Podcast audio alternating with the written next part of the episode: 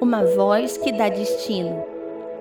Você, porém, fará uma arca de madeira de cipreste. Divida-a em compartimentos e revista-a de piche por dentro e por fora. Gênesis 6, 14. Se um engenheiro, um arquiteto ou um marceneiro ouvissem um comando parecido com esse, já seria bem difícil de entender e interpretar. Imagine Noé, um homem simples que até então nunca havia tido a experiência de ver um barco ou uma arca, afinal, nunca havia chovido sobre a terra. A diferença é que a obediência de Noé estava firmada na palavra que o pai havia liberado para ele e não em suas experiências pessoais. Construir uma arca na areia era surreal, mas Noé conhecia a voz do grande amigo Deus e essa voz era suficiente para garantir o sucesso.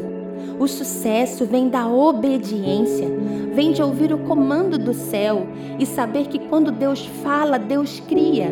Quando Deus fala, Ele cria a condição dele no meu espírito. Deus nunca vai trabalhar em você pela sua condição mas vai trabalhar em você pelas condições dele. Por isso, precisamos nos mover pela palavra liberada e não pela nossa interpretação. Noé ouviu a voz de Deus liberando um comando sobre um projeto inusitado, mas ele se empenhou em cumprir a ordem do Pai debaixo da palavra que ouviu e não pelo que ele interpretava. A voz do Espírito sempre trará destino e direção nos momentos mais caóticos da humanidade. A diferença está em quem ouve, entende, obedece e pratica.